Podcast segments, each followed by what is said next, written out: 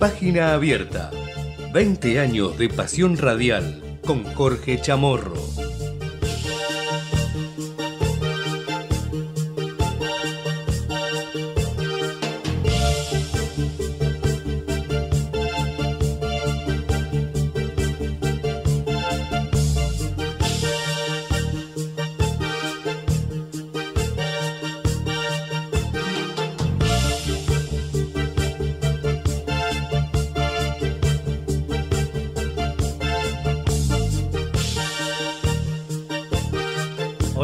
Hola, ¿qué tal? ¿Cómo les va? Bienvenidos a Página Abierta. Aquí estamos comenzando el último día de la semana, en este viernes 24 de noviembre del año 2023, con Javier Martínez en la operación técnica acompañándonos como cada mediodía.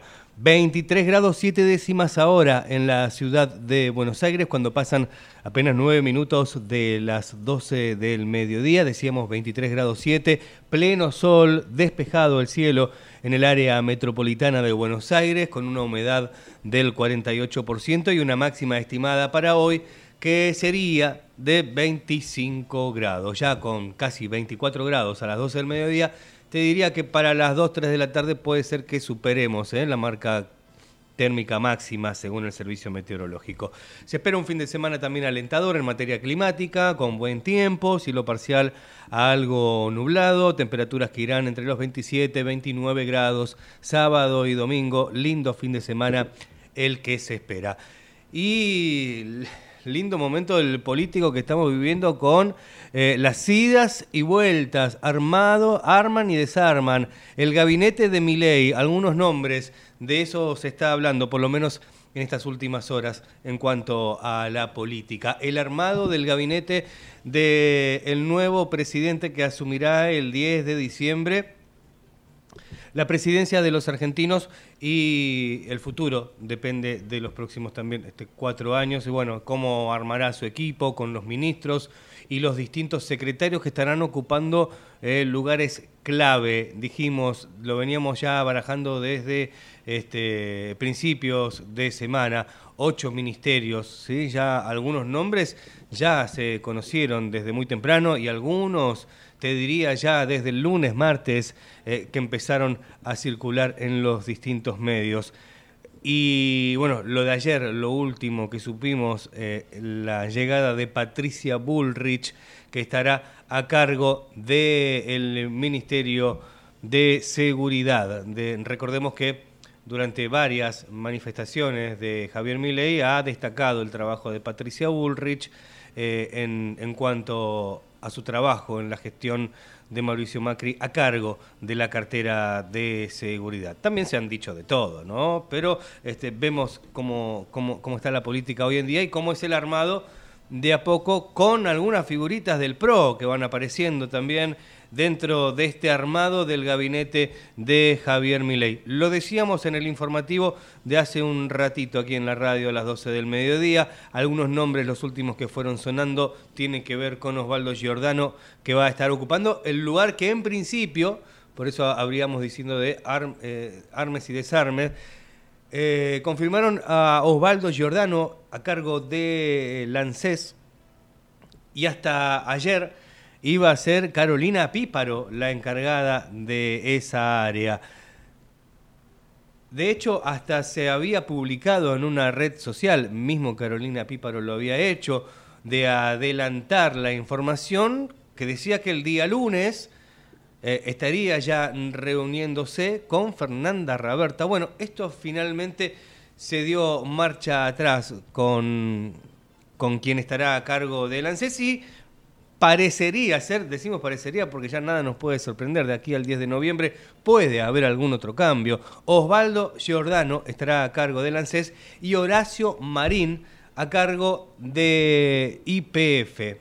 Lo confirmaron en la cuenta oficial de la oficina del presidente electo, ¿eh? porque claro, bueno, ahora estamos acostumbrándonos un poco a esto también de la oficina del presidente electo que confirmó, porque tiene su red social también oficial, confirmó la designación de Osvaldo Giordano al frente de la Administración Nacional de Seguridad Social, ANSES, y de Horacio Marín como titular de IPF. También ratificó que no es un asunto negociable el cierre del Banco Central. El economista Osvaldo Giordano será el titular del ANSES y Horacio Marín, que es ingeniero, estará al frente de IPF, esto todo a partir del 10 de diciembre, según informaron en su cuenta de Twitter, ex Twitter, ahora llamada X. En el comunicado se indicó también que ante los falsos rumores difundidos, el cierre del Banco Central no es un asunto negociable, dice el mensaje en esta red social. Y anunciaron que esta tarde Javier Milei mantendrá una comunicación telefónica con el presidente de Corea del Sur. Bueno, algunos títulos que tienen que ver con la política vamos a estar compartiendo aquí en el aire de Ecomedios, en página abierta, estamos en AM 1220, también nos escuchás en www.ecomedios.com, estamos en todas las redes sociales y también podés, además de escucharnos, vernos en nuestro canal de YouTube. Vamos a contarte también que en el día de hoy vamos a repasar algunas notas de Jorge Chamorro que tuvo en el día de ayer aquí en Página Abierta, una de ellas con Rubén Ramos, secretario general de la Asociación Gremial de Abogados del Estado, que ayer pasó por los micrófonos de Página Abierta. También Marcos Rebasa, que es ex director del Ente Nacional Regulador de la Energía en Página Abierta. Una interesantísima nota también para hablar de la energía, ¿eh? con el ex director del ENRE, hablando de muchos temas en página abierta ayer con Jorge Chamorro. Pero para arrancar, cuando ya pasan 15 minutos de las 12 del mediodía, un temita musical para arrancar el viernes y a la vuelta venimos con la nota con Rubén Ramos, secretario general de la Asociación Gremial de Abogados del Estado, que ayer hablaba con Jorge Chamorro aquí en Ecomedios. Música y ya venimos.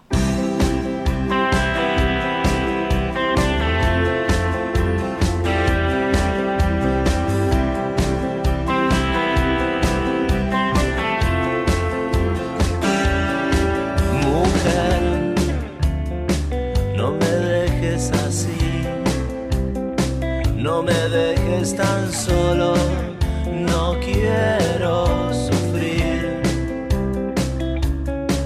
Vivir todo este tiempo sin tu amor me ha sido tan difícil porque estoy herido por un aguijón que es todo tu cariño y se clavó tan fuerte en este corazón.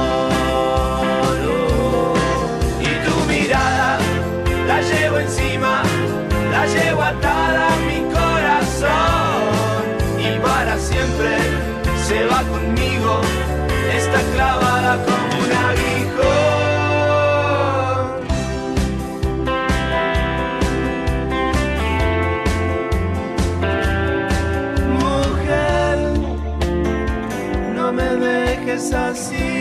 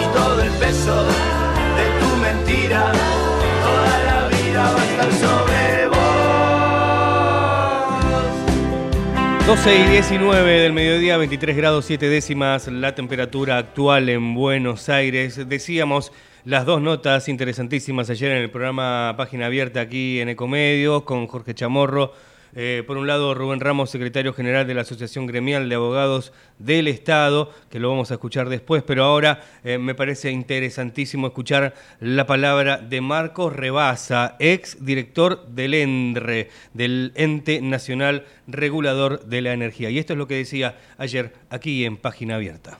El Estado tiene compromisos y tiene gastos sociales que redundan después en un beneficio para todos, como por ejemplo IPF no se lo puede medir solamente hoy por el valor por el valor eh, inmediato del barril de petróleo y las acciones, sino que tiene un valor, como se diría en la contaduría, un valor llave, un valor fondo de comercio, un valor hacia futuro que es enorme. Entonces uno se pregunta, ¿por qué querés privatizarlo? Porque una de las primeras cosas que tirás es buscar eh, dárselo al sector privado. Mira, mejor que yo, te lo va a contestar una de las palabras, una de las voces más autorizadas, más respetadas en el tema energético, el exdirector del Ente Nacional de Regulador de la Energía, miembro del Instituto de Energía Escalabrini Ortiz, el doctor Marcos Rebasa, quien es un honor saludar. Doctor, ¿cómo le va? Jorge Chamorro en Página Abierta, ¿cómo anda? Bien, ¿cómo anda Jorge? ¿Qué tal? Yo muy preocupado, yo muy preocupado porque eh, por mis 43 años de periodista y 35 económico, no necesito saber que si un cirujano opera con un cuchillo oxidado, por más que me vengan con la teoría del combate de la autoinmunidad de las bacterias, eh, yo creo que va por mal camino y eso no me lo va a cambiar ningún gobierno, ni este ni ninguno. Eh, pero lo que me interesa es saber la opinión suya. Sí, y bueno, sí, yo eh, veía el otro día a alguien que decía, esta la conocemos, y empezó a hacer la enumeración de las veces que un gobierno de estas características se repitió y, nosotros, los que tenemos algunos años, sabemos perfectamente lo que va a pasar. Pero bueno, vayamos al tema que a usted le interesa, IPF, ¿no? Exacto, exacto. Me preocupa. Este, bueno, a ver, el, problema de IPF es, este, como usted dice, es nuestra nave insignia, en nuestra, en nuestra eh, eh, ¿cómo se llama? Este, empresa de bandera, empresa patrimonial, así como se le puede decir a ferrocarriles, a aerolíneas, etcétera. Y en el ambiente de los hidrocarburos, en los cuales tenemos una de las riquezas más grandes del mundo, ese es el problema. El tema o la avidez, digamos, esa es la avidez, ¿no? De los buitres, porque porque Argentina tiene el, segundo más importante yacimiento de gas del mundo, el cuarto más importante de petróleo en Vaca Muerta, y no solo en Vaca Muerta.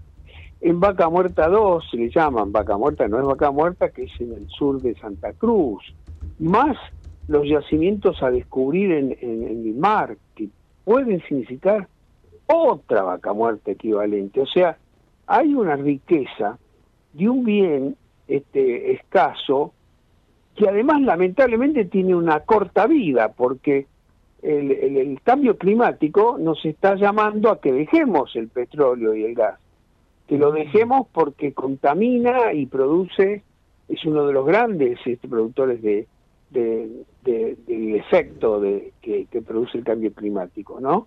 En la, en la atmósfera. Entonces, este, la vida útil, digamos, económica, de esos yacimientos puede ser, es difícil decir en este mundo cuánto va a durar, pero digamos 20, 30 años tendría que ser el máximo según los planes que hay en el mundo. Entonces la avidez por sacarlos es muy grande, los grandes capitales la quieren a esa, a esa riqueza y la Argentina la tiene, por suerte se la sacamos a, los piratas de Repsol, eh, eh, eh, pero de una manera compleja, porque en ese momento no se podía comprarla entera, y entonces se la compró en el 51% de, de, la, de, lo que era de Repsol, y el otro quedó en manos de los buitres, que ahora están haciendo juicios, como usted sabrá. Sí, sí, es tremendo, ¿eh? lo de la jueza es tremendo, doctor. ¿eh?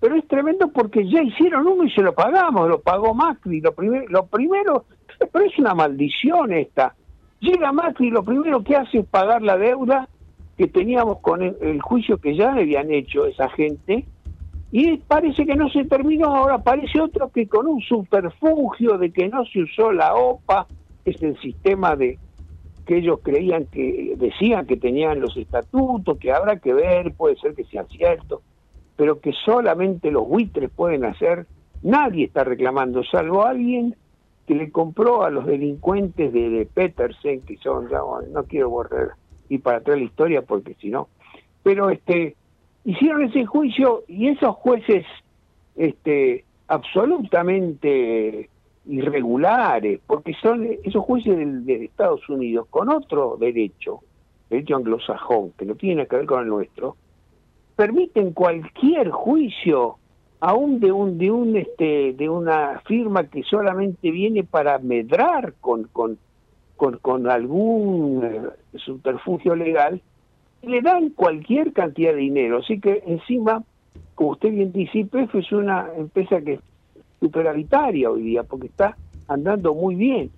Pero cuando le caen con una cosa de esas espero que este gobierno se ponga los pantalones y busque una manera de salir de esto. La Argentina tiene que salir de la de los de los acuerdos de, inversiones recíprocas que nos tiene atados desde hace 30 años, no sé cuánto, que empezó Menem y que de, ahí nunca más salimos.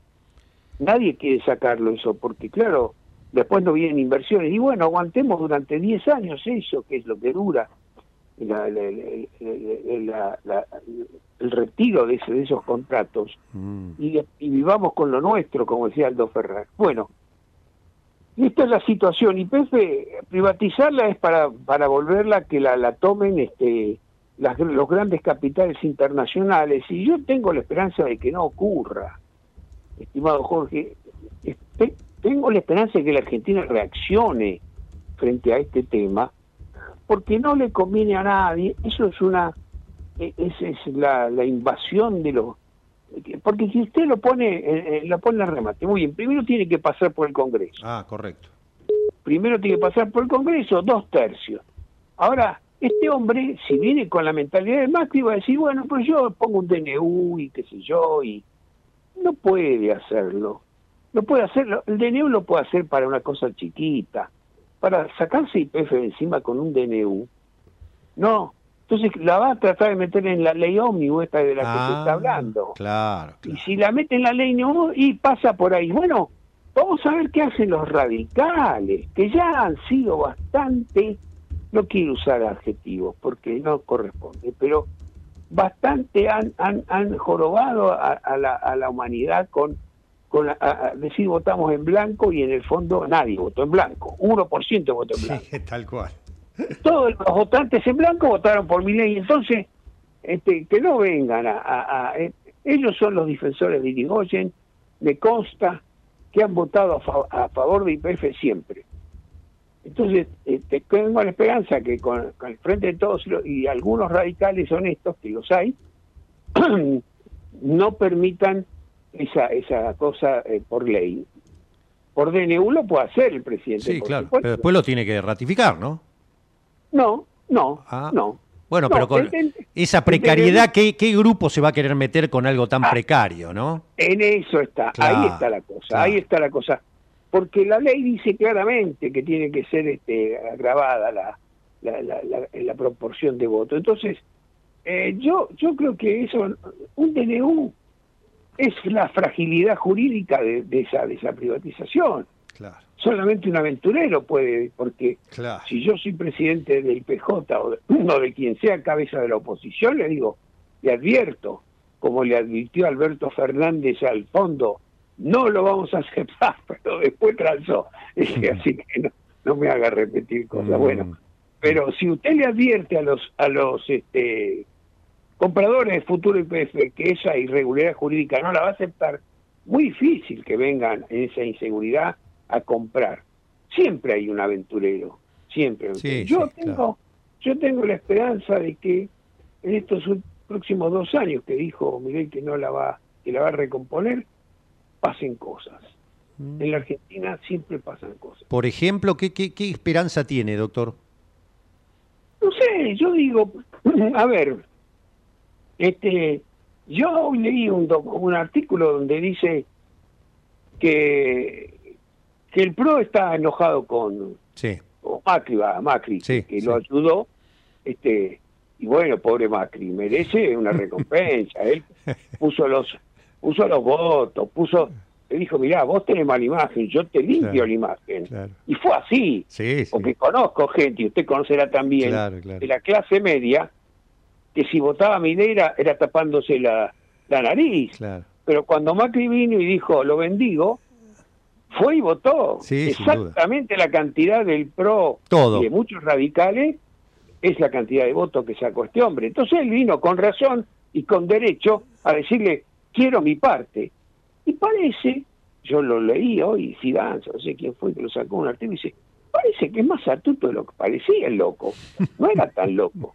Era loco, pero no pelotudo, como decimos. Este, le dijo que no. Entonces le dijo, no, al, que vos pusiste en, en, en, IPF, lo pongo yo. y puso a un hombre de roca. Bueno, este, eh, eh, eh, no, ¿vos querías canciller? No. ¿Vos querías... Este, sí, Iguacel, no. Este... Bueno, ¿vos querías este, justicia a Garabano? No. Claro. Entonces, en ese, en ese contorno, al final le va a dar algo, porque no puede tampoco prescindir de los votos de, de, Cambiemos. Pero, pero mi esperanza es que en, en este intríngulis donde eh, Miguel reserva eh, los derechos de su de su gente, de, los que lo ayudaron a él, porque esto esto fue, yo lo escribí, usted sabe, fue un operativo de, de, alto nivel maquiavélico y alto nivel político, que sacó el sombrero a Macri, que los agarró en el momento peor, caídos como estaban en la en, la, depresión total. Burrich y él lo ajustó a los dos deprimidos y en un pase de magia, esos que, que, ocurren solamente en este país, el hombre los sometió, así, los sometió, le dijo, yo los salvo a los dos, y se juntan los dos y vamos a hacer esto, y ahora quiere cobrar su sueldo, su, beneficio. Y el, y el, pícaro, el pícaro de mi ley, ¿qué pasa? Le dice, no, para, yo tengo la base de todo esto, que el 30%, y entonces le empieza a poner, por ejemplo, en IPF, esto. Entonces, si empieza a tallar eso, doctor, eh, tengo la lapicera, la lapicera la tengo yo, ¿no? claro, bueno, la famosa lapicera. Alberto le hizo lo mismo a Cristina. Claro. que nos vamos a sorprender Tal cual. Bueno, vio las últimas declaraciones que hizo en El Observador en España, durísima. Confesó directamente que no le hizo nunca caso a Cristina dijo, eh, acaba de contar, acaba de manifestarlo Alberto Fernández en el Observador de España.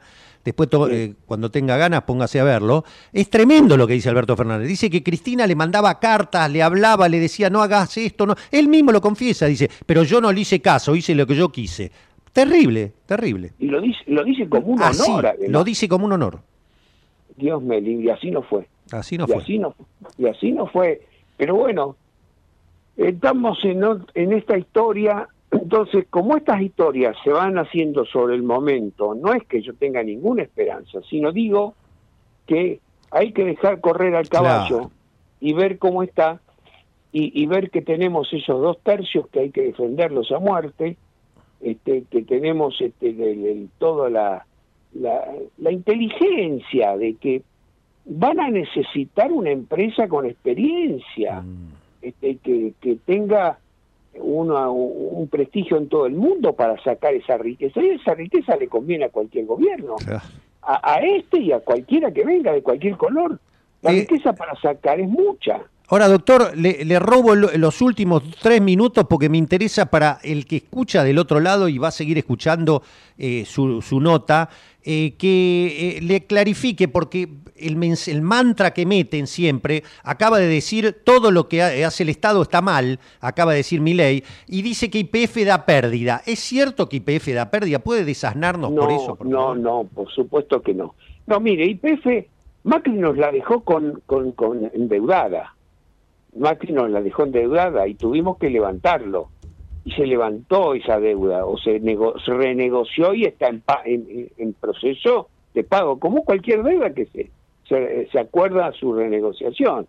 Este, y después invirtió y está, ¿cómo va a dar pérdidas? Si estamos sacando petróleo y gas, y gas de, a, troche y moche, está sacando, eh, está vendiendo petróleo al mundo porque es lo que nos sobra, el gas no nos sobra, pero cuando no se puede no se puede quemar porque no teníamos los gasoductos se le vende a Chile. O sea que en, eh, está está negociando si hay pérdidas porque el Estado es pérdida, no, pérdida, no, no queda pérdida, sino que perdió algún beneficio, es porque el Estado le, le, le, impidió más aumento de tarifas, porque lógicamente el Estado está cuidando la, la, inflación y el consumo de la gente. Si usted aumenta la, tarifa al valor del costo, usted somete a toda la, economía a, una, a un aumento de, eh, correspondiente, equivalente. Entonces, eh, los tuvo aplastados, sí, los tuvo aplastados. Pero eso porque es un gobierno que piensa en la gente. Claro, el famoso salario indirecto, ¿no? El famoso salario indirecto. Claro, porque si usted solamente piensa en el eh, que cierren los números y la gente no existe, después vienen los desastres humanos. La economía no es un fin en sí mismo, es un medio para el manejo de las situaciones. Qué importante lo que dice, doctor, porque en mi ley parece que todo es el Excel. Si tengo 100, gasto 100, por más que sea 120 y esté el aguinaldo de por medio.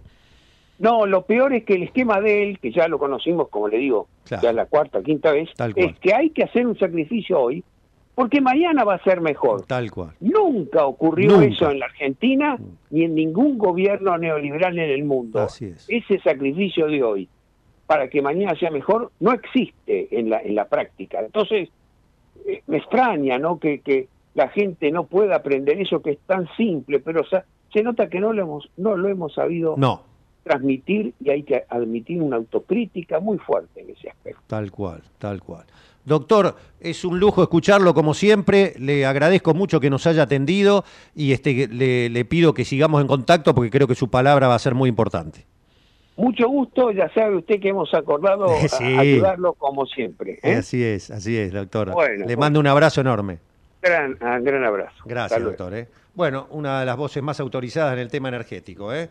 Ex director de NARSA, miembro del Instituto de Energía Scalabrini Ortiz, que es uno de los más enjundiosos y estudiosos de estos temas por supuesto, nacional y popular, ¿no? No, no forma parte de los ex secretarios de energía de las petroleras multinacionales que siempre vienen con que hay que aumentar las tarifas, hay que este, privatizar todo. No, no, estamos hablando con alguien representante del campo nacional y popular. El doctor Marcos Rebasa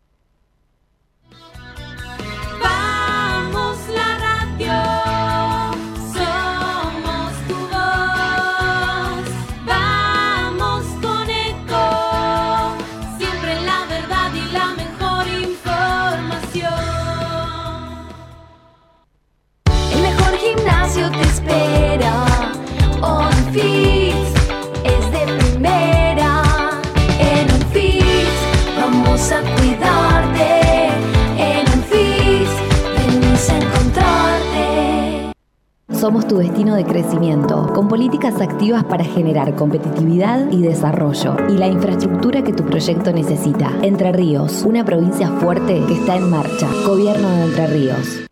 Qué más lindo que poder disfrutar de un café de especialidad desde la comodidad de tu casa. Conoce todas las cafeteras Oster disponibles para vos en www.osterargentina.com.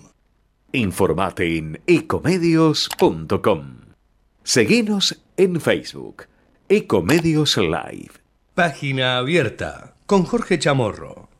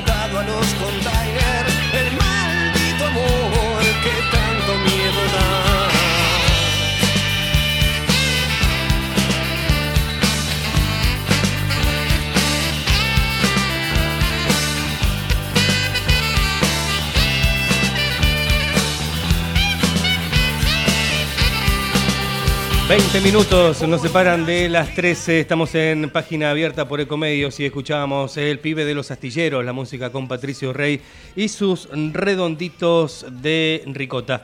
Vamos a hablar un poco de los dichos de Alberto Fernández tras la reunión mantenida hace pocos días con Javier Milei, el presidente electo de los argentinos. En un principio Fernández había dicho, bueno, lo que hablamos con Milei quedará en la reunión. Bueno, finalmente se ve que dejó deslizar algunas cuestiones que tuvieron que ver con esa reunión frente a un medio extranjero. Fernández sobre su charla con Milei dijo, es menemismo puro ya lo vivimos y no fue bueno, dijo Alberto Fernández a días de su encuentro en Olivos.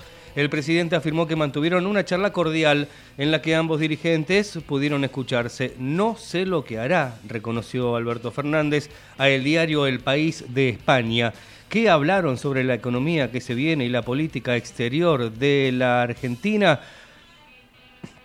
Sentí que me escuchó, dijo Alberto Fernández, no sé lo que hará, dijo el mandatario saliente en una entrevista que publica este viernes el diario El País de España. Al ser consultado sobre la reunión que mantuvo el martes en Olivos con Milei, eh, Fernández respondió, fue una reunión de tipo institucional. Busqué sacarle dramatismo a una reunión institucional donde una fuerza política deja el poder y otra fuerza política se hace cargo. Fue una charla cordial donde claramente no pensamos igual, dijo Alberto Fernández, pero pudimos escucharnos. Sobre las propuestas de gobierno de Milei, el presidente saliente indicó que básicamente entiende que todo el problema se concentra en el déficit fiscal, que hay que bajarlo drásticamente, que para eso hay que dejar de hacer obra pública, de invertir en educación y en salud. Si no alcanza el dinero, hay que vender las empresas del Estado dijo Alberto Fernández en relación a la conversación que tuvo con Javier Milei sobre las ideas de Milei.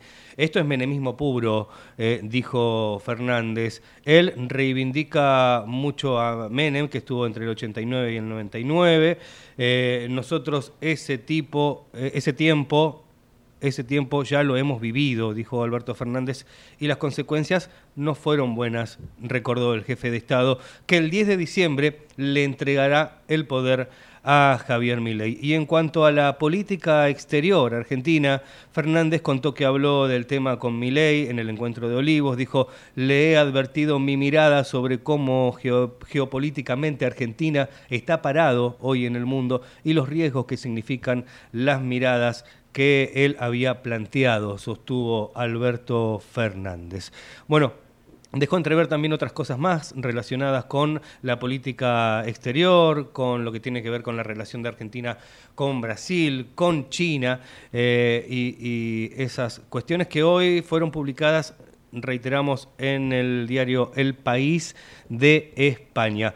Siguiendo con el programa y con las entrevistas que, que, ayer mantuvo Jorge Chamorro aquí en esta radio, con, en este caso, con eh, Rubén Ramos, secretario general de la Asociación Gremial de Abogados del Estado. Ayer hablaba en página abierta con Jorge Chamorro y esto es lo que compartía. Vamos a hablar con alguien que sabe mucho los entresejos del Estado, que conoce mucho la importancia de la profesionalización del funcionario del Estado, del papel clave que cumplen muchas veces profesionales en el Estado para justamente resolver cuestiones que se requiere una expertise, etcétera. Así que vamos a charlar con el secretario general de la Asociación Gremial de los Abogados del Estado, eh, además un hombre del Colegio Público de Abogados, con espacio abierto, que compitió contra, em, contra mm, el abogado de, ah, se me fue el nombre, el abogado de los radicales, este, mm, eh, ay, ya me va a salir, bueno, eh, que es el nuevo presidente del colegio, pero que él integra alguno de sus institutos, el doctor Rubén Ramos, a quien es un gusto saludar. Doctor Jorge Chamorro en página abierta. ¿Cómo anda, doctor?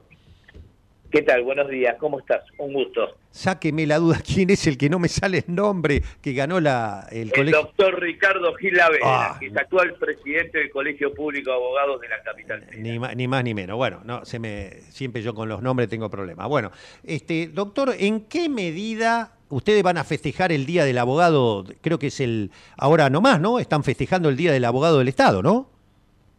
Sí, en realidad, la verdad que no, lo, no lo llamamos festejo. Nosotros todos los años eh, juntamos al abogado, a la abogada, a las autoridades de, del mundo de, de, la abogacía del Estado en un evento que para nosotros es muy importante, que tiene que ver con el 7 de noviembre. Nosotros decidimos hacerlo después de las elecciones, hacerlo hoy 23 de noviembre, en donde se conmemora el Día de la Abogacía del Estado.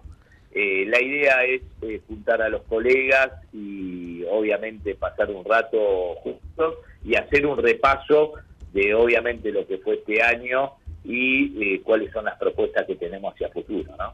Bueno, ¿y cómo llegan a este, esta conmemoración, que es un momento, me imagino, de interesante, de, pero también este, de lindo momento entre los colegas? ¿Cómo están ustedes cuando, por ejemplo, Javier Milei, el futuro presidente a partir del 10 de diciembre, dice que todo lo que se hace en el Estado se hace mal. Bueno, ahí lo que pasa que hay que saber identificar, digamos, las cuestiones políticas de la operatividad del Estado. Digamos, nosotros somos eh, eh, empleados del Estado de hace muchísimos ¿eh? tiempo, donde tenemos un expertise que tiene que ver con nuestra profesión. Nosotros somos abogados que ejercemos dentro de la administración pública como abogados y tenemos una tarea que es fundamental, que tiene que ver en velar justamente eh, para que todos los actos administrativos que lleva adelante el Estado eh, sean acorde a la Constitución Nacional y a las leyes. Con lo cual, eh, el nuevo presidente se va a encontrar con un cuerpo de abogados dentro de la administración pública muy preparado, con mucha capacitación y que sabe eh, la tarea que tiene que llevar adelante. Y, pero les da algún temor eso de que se habla de, de eh, a millones de o cientos de miles de empleados, este, se habla de dejar cantidad de ministerios, se habla de un montón de organismos que pasarían a manos privadas, eh, de empresas del Estado, etcétera, que pasarían a manos privadas. ¿Cómo cae eso? Mira, eso siempre genera incertidumbre, por supuesto que genera incertidumbre. Digamos, yo lo que le, lo que quiero transmitirle especialmente a, los colegas de la administración pública es tranquilidad, tranquilidad porque nosotros vamos a seguir eh, desarrollando nuestra tarea habitualmente como la venimos desarrollando en los últimos 40 años de democracia, digamos. Nosotros representamos a gente que es de carrera de la administración pública, eh, que se profesionaliza constantemente, se capacita, digamos, los, los cargos de directores, eh, de directores generales, de directores nacionales, de directores de contencioso, sumario, dictámenes y los propios abogados son cargos de carrera. Digamos, eh, acá en este momento hay que llevar, que es un momento de mucha incertidumbre, hay que llevar tranquilidad, porque nosotros somos los que podemos eh, digamos, eh, frente a las nuevas autoridades, eh, brindarles un servicio acorde a lo que demandan los tiempos. Nos han pasado muchísimos presidentes, siempre que hay un cambio de gobierno hay incertidumbre. por eso yo lo que quiero transmitir es tranquilidad, porque nosotros somos gente de Estado, eh, no es el primer no es la primera gestión que, que, llega a la administración pública y dice que va a barrer absolutamente con todo eh, y decirles obviamente que, sabe que la nueva gestión que puede contar con los profesionales abogados eh, que son los que saben realmente cómo se administra la cosa pública. En principio, doctor Ramos, ¿le preocupan, les ocupa, están debatiendo sobre algunos enunciados que marcarían precisamente donde ustedes, como el expertise de ustedes, funcionarios de carrera especializados, obviamente van a tener que dar sus dictámenes, consideraciones, consejos. por ejemplo, cuando se habla de abiertamente en distintos eh, funcionarios, representantes, hasta el mismo Miley, hablan de privatizar, eh, eh, llevar a manos privadas, tal de disolver. ¿Ustedes están notando que se habla con alguna ligereza en algunos casos que las cosas requieren digamos, una sustanciación este, de, contemplar el, el plexo normativo, etcétera? Miren, nosotros somos abogados y tenemos mucha responsabilidad. ¿Qué quiere decir esto? Que hasta que no tengamos eh, eh, las cosas escritas, hasta que no tengamos la documentación de vida eh, que lleve adelante todos esos cambios, la verdad me parecería muy imprudente hablar. nosotros estamos para asesorar justamente todo ese tipo de cosas. va a venir un funcionario, esto es así, llega un funcionario a un organismo, y lo primero que hace es pedir a ver dónde está eh, parado. Y, ahí es donde arranca y empieza a hablar con la gente de carrera y, se presenta frente a los diferentes eh, empleados que tienen cada una de las áreas y les empieza a pedir cosas y los empleados los empiezan a asesorar. Esto se puede hacer, esto no se puede hacer, tenemos una ley de procedimiento administrativa que hay que respetar, digamos, nada, nosotros estamos, en principio estamos para eso. Eh, hay decisiones políticas, obviamente, que no, no dependen de nosotros, sino dependen de la gestión y de los funcionarios, pero nosotros estamos justamente para eh, asesorarlo en que esas eh, cosas o esos cambios que quieren llevar adelante, si se pueden hacer o no se pueden hacer, y brindar el mejor asesoramiento posible eh, para ayudarlos en la gestión, porque en realidad nosotros queremos que, como lo hicimos con cada gobierno eh, que se hizo cargo del país, nosotros queremos que le vaya bien, queremos colaborar en que le vaya bien, porque si le va bien, le va bien a los argentinos. Así que para eso están los profesionales, eh, en este caso los que nosotros representamos, que son los abogados y las abogadas del Estado, en brindar el mejor asesoramiento para que esto salga bien. Claro, eh, sería algo así, como eh, más allá de las consideraciones políticas, filosóficas, eh, usted habla técnicamente, o sea, puede venir y decir, acá vamos a hacer esto, sí, usted dígalo, pero después cuando va a la realidad, mire, esto requiere esto, esta ley, hay que hacer esta norma, esta, esta, este sumario, hay que hacer esto, hay que exonerar, hay, o sea, un poco poniéndole el marco jurídico a todo lo que se quiera poner en la impronta jurídica, ¿no? En la impronta política. Exactamente. Nosotros somos una organización eh, que representamos profesionales, somos técnicos de la administración pública.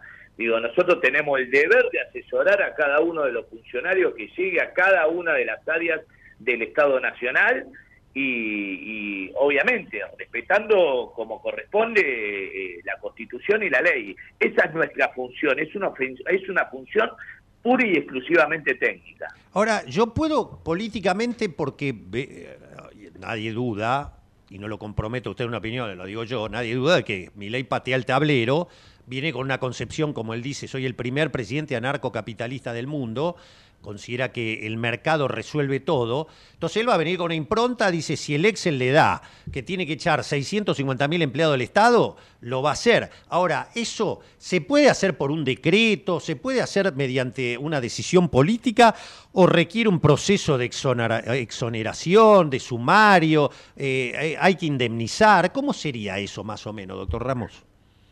Bueno, obviamente, primero, eh, eh, la incidencia, la incidencia es mínima, es mínima, es mínima. Yo creo que es un tema más político ah. que, administrativo. La incidencia en términos económicos es mínima, digo. Y después sí, yo creo que es un, un tema político, yo creo que quizás tiene que ver con un tema de gestión, de dar a la sociedad digamos, eh, una imagen de, de, algo que ya lo venimos viendo. Nosotros los empleados públicos venimos viendo que somos eh, constantemente atacados, como que somos eh, los padres de todos los males de la, de la Argentina.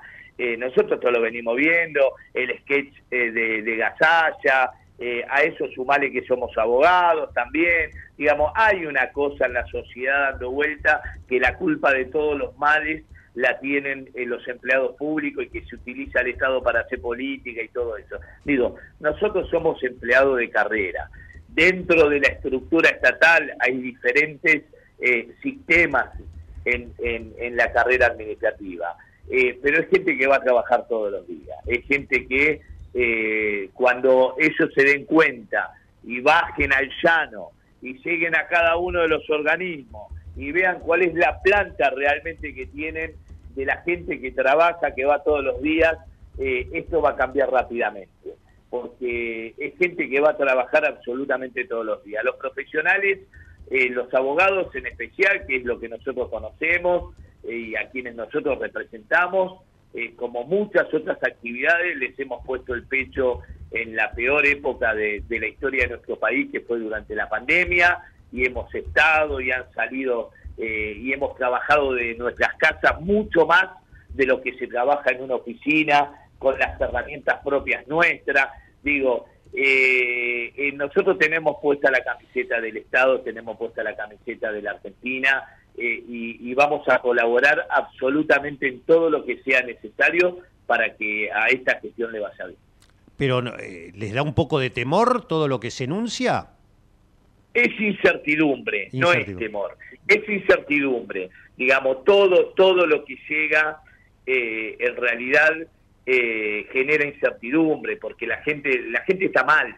Digamos, a ver, lo que le, digamos, lo que le pasa al, al, al, empleado del Estado, lo que le pasa al abogado del Estado, es lo mismo que le pasa a, a, cualquier ciudadano eh, que está en una situación difícil entonces, obviamente, si a usted le anuncian que va a venir una persona y va a echar un millón de empleados públicos, y claro, uno, eso genera incertidumbre, porque no, no, no se sabe lo que va a pasar. Ese, ese es el estado de situación eh, que hay en el Estado en este momento. Por eso nosotros tratamos de transmitir tranquilidad. ¿Por qué? Porque seguramente nos vamos a, a, sentar con, con los nuevos funcionarios a trabajar, a colaborar y a que vean, digamos, que hay una realidad distinta cuando lleguen al Estado. Clarísimo. Y que se van a encontrar con un grupo, con un, con un grupo de capital humano eh, excepcional dispuesto a trabajar eh, por el Estado y por la Argentina. ¿Ya empezó la transición? ¿Empezaron a, los técnicos a, charlar o todavía no hay, no hay nada?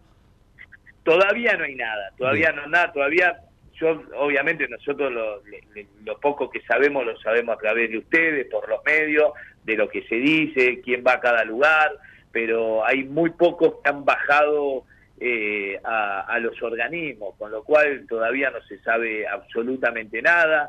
Lo único que se sabe es que el día 22 ya salió una resolución por la cual eh, cesan en funciones o ponen a disposición de, las nuevas autoridades todas las renuncias de todos los, los ministros, secretarios, subsecretarios, ya está esta resolución firmada, con lo cual en el Estado ya no se puede firmar más nada hasta tanto mm. en cuanto lleguen las nuevas autoridades. Pero esa es la situación que tenemos hoy en el Estado Nacional. Bien, bien, qué dato. Bueno, doctor Ramos, ha sido un placer, vamos a seguir en contacto porque la, la, palabra de usted también en este proceso va a ser muy importante, así que quedamos en contacto, ¿eh? le agradecemos mucho que nos haya atendido. ¿eh? Y feliz día, bueno, feliz conmemoración, digo, para el Día del Abogado del Estado. Muchísimas gracias a usted, un saludo grande a la audiencia y eh, luchemos por una Argentina mejor. Así es, es, es, lo que todos deseamos. Le mando un abrazo y saludo a todos los colegas. Gracias. Muy bien, el secretario general de la Asociación Gremial de los Abogados del Estado, el doctor Rubén Ramos, que dice, sí, ahí... Muy bien, ahí escuchábamos a Jorge Chamorro despidiéndose del de doctor Rubén Ramos, jugosa charla la de ayer eh, en este periodo de transición. Bueno, minuto final que nos queda para compartir en página abierta, cortito con el deporte. Vamos a hablar del partido de la sub-17 de la selección que le ganó nada más y nada menos que a Brasil con tres tantos de Echeverry. ¿eh? Argentina venció a Brasil y clasificó de esta manera a las semifinales. Fue 3 a 0 por los cuartos de final de la Copa del Mundo Juvenil en un partido desarrollado en el Estadio Internacional de Yakarta. El jugador Echeverry, el joven jugador de River, anotó en las tres ocasiones los tantos para el cotejo.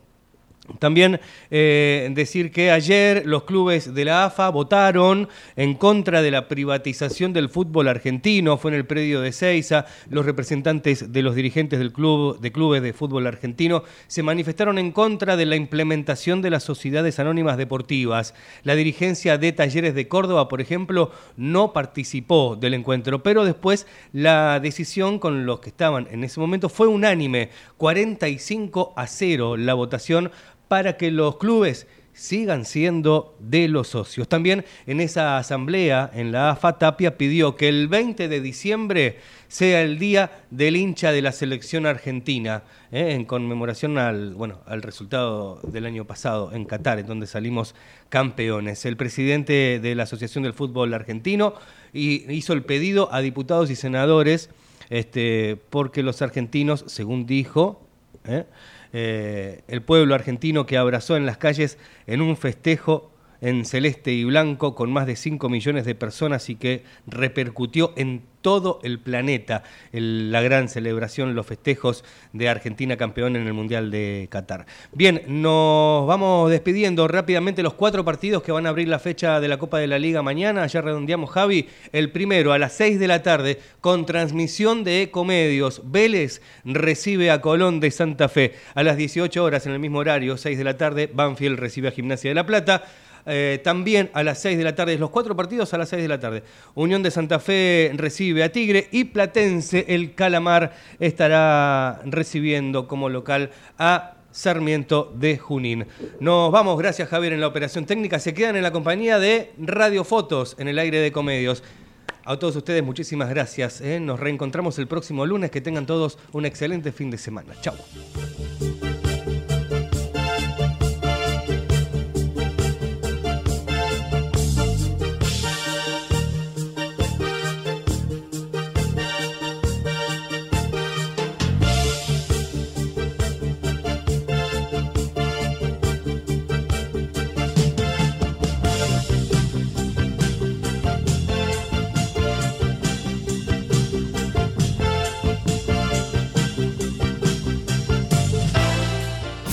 Desde Buenos Aires, transmite LRI 224, AM 1220, Ecomedios